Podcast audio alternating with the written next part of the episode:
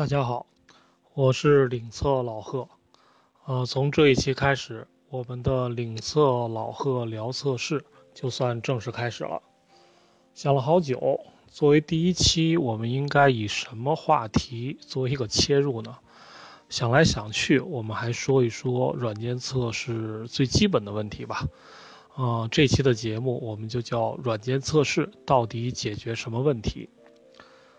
作为从业者，软件测试、软件测试，我们都聊了很多了，对于大家来说也耳熟能详。但是呢，软件测试对于非从业者还是相对神秘的，大家并不知道啊，软件测试到底是干嘛的。简单的来说呢，软件测试呢就是软件产品中的质量检查人员，通过他们的手来验证软件产品本身的质量，来判断发布不发布。对于从业者、软件测试工程师来说，好像软件测试很简单，就是呢，这个软件在出厂之前，大家自己试一试，模拟用户的使用，看看它有没有什么问题。如果你觉得没问题了，那就算测试通过了。你觉得有问题呢？找出来这个问题，那我们叫 bug，那就把它提交给开发人员，由开发人员去修改。OK，这是我们平常的认识。现在呢，我们来说一说这个软件测试的国际标准。我们现在引入的呢是美国电气和电子工程师，也就是我们俗称的 IEEE。这个标准呢是 IEEE 六幺零。这个标准呢叫软件工程术语的标准汇编，在这里面呢专门对软件测试进行了一个定义。我给大家念一念：软件测试呢是在规定条件下运行系统或组件的过程，观察和记录结果，并对系统或组件的某些方面给出评价，分析软件项目的过程，检测现有状况和所需状况之间的不同，并评估软件项目的特征。听起来很拗口，如果用我的话去解释一下，就是呢。软件测试呢是贯穿于整个软件研发生命周期的，那呢你需要看什么呢？在测试之前需要知道这个产品预期的结果是什么样的。当你看到这个产品使用的时候呢，验证一下你的预期结果和实际结果是否一致，那这就叫软件测试。简单的说呢。软件测试呢，就是在软件产品出厂之前，由专业的测试工程师对软件质量产品进行检验，并找出问题，然后呢，以你专业的视角来判断一下呢，啊，这个产品它的质量符是否符合要求，是否能对外发布的一个活动。简单的说就是这样。那如果我们的定义是这样，是不是说明？经过软件测试以后的软件产品质量就一定没问题了。如果软件产品质量有问题，那一定是测试没做好，也就是这帮测试工程师不行。问题到这儿了，那答案很遗憾，不是。那简单的说呢，就是软件测试，或者呢，我们的软件测试工程师并没有办法。保证软件产品的质量。作为测试工程师，听到这个结论应该是比较遗憾的。换句话说呢，虽然你做的很专业，做的很好，但是你并不能保证什么，你并不能承诺什么。那这是什么道理呢？首先呢，在软件的整个研发过程中呢。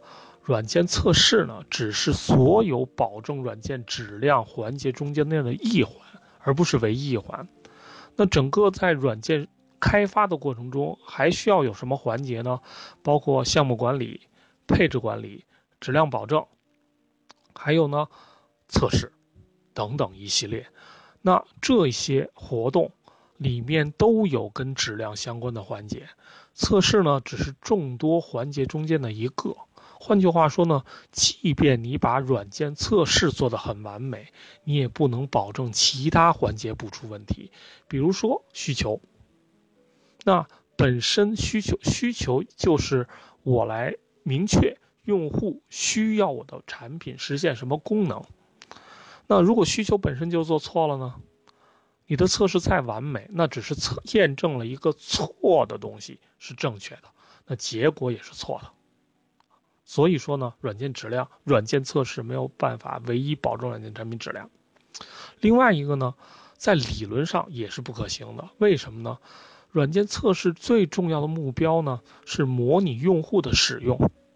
那说起来简单，但是用户有多少种使用方法呢？从数学模型上来看呢，那我们把软件呢划分成若干个功能点，那用户可能使用到的所有路径，就是我们可能需要便利的所有路径。那这些路径是多少呢？是。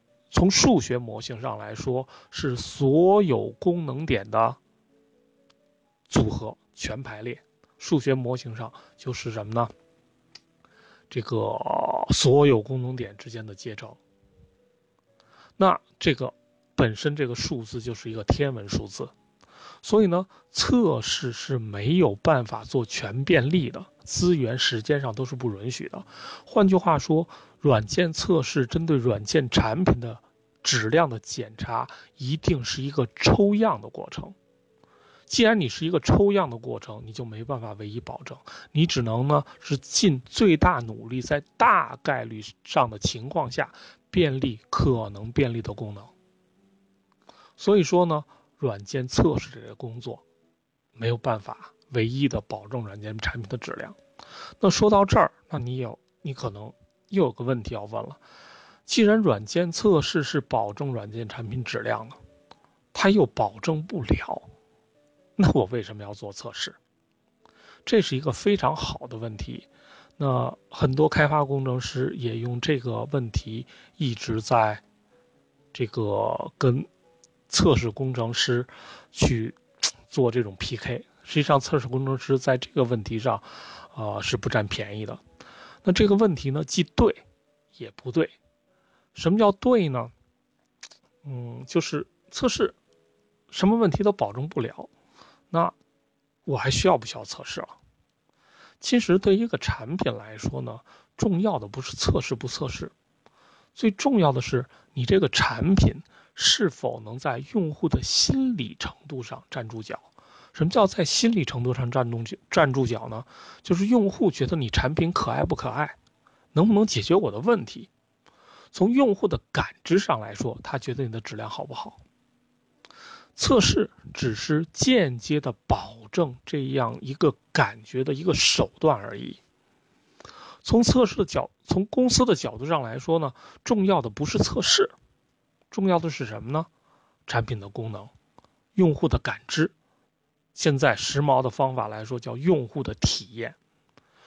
如果你有其他方法能够保证上述我说的那些问题，你确实是不需要做测试。那为什么说这句话呢？也不对，就是产品我们还是需要做测试的，因为测试最重要的不是找到 bug。简单的说呢，就是一个产品发布出来了。很多的测试工程师对这个产品进行测试，那他找到一个 bug 有意义，还是两个 bug 有意义，还是一百个 bug 有意义呢？实际上，从你现在的逻辑判断来说，找到几个 bug 都是没有意义的。为什么呢？我找到两个 bug 可能很重要，OK，它是有意义的。那我找到一百个 bug 就证明比找到两个 bug 好吗？如果这个软件本身里有一千个 bug 呢，你也只到找到了百分之十。所以从测试的角度上来说，最重要的不是找到 bug，最重要的是你设计的测试方法、测试流程、测试体系，针对整个软件的便利程度或者我们叫覆盖率，它的评估结果是什么样的。所以，进行完整测试的意义。是在覆盖率的前提下去做最有效的选择，这是做测试的最根本意义。我不知道大家听明白没有？我再重复一遍：测试的最重要的意义是什么？不是找到一两个 bug，而是你如何去体现你测试对产品的覆盖率。这个覆盖率可能包括功能、性能、可靠性、安全性等等一系列方面。作为专业的测试工程师，你提供的是覆盖率的测试方案，而不是随手的测试、随机的测试，找到一两个 bug 的测试。所以你现在就能知道我说的测试到底解决什么问题？找到一两个 bug 是解决问题了吗？还是你应该提供一个覆盖率的评测？那从你的角度上来说，你觉得什么对公司或者软件产品更重要呢？是覆盖率更重要，还是一两个 bug 更重要呢？当你明白这件事情的时候，你就开始。测试开始入门了，你开始知道测试应该往哪个方向走了。那回到我们开始最初的那个问题：软件测试到底解决什么问题？软件测试到底解决什么问题？啊，大家知道我是 IS2B 的这个就国际软件测试工程师认证的授权的老师。那在 IS2B 这个大纲，这个大纲大家可以从网上免费下载。在基础级里列出了四个软件测试的最基本的目标。第一个当然是发现缺陷。如果一个测试者发现不了 bug，发现不了缺陷，实际上测试也是没有意义的。第二个是增加细心。细心如何增加？实际上，当一个部门软件。测试组、测试工程师、测试经理评价软件质量的时候，它很大程度上是评估的是什么呢？就是你在产品发布之前对软件提供的覆盖率，就是你的测试用力到底覆盖了多少软件的功能。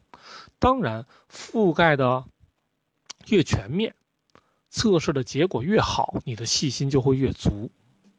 如果你是只是随手测试，从来不谈软件的覆盖率，老实说，你很难知道，你很难提高你的细心。第三个目标叫提供信息。当我们在测试的过程中会出现了很多很多的 bug，而且这些 bug 呢，你要对它进行属性的分类，比如说什么时候发现的，这个 bug 产生的原因是什么样的。哪个阶段引入的？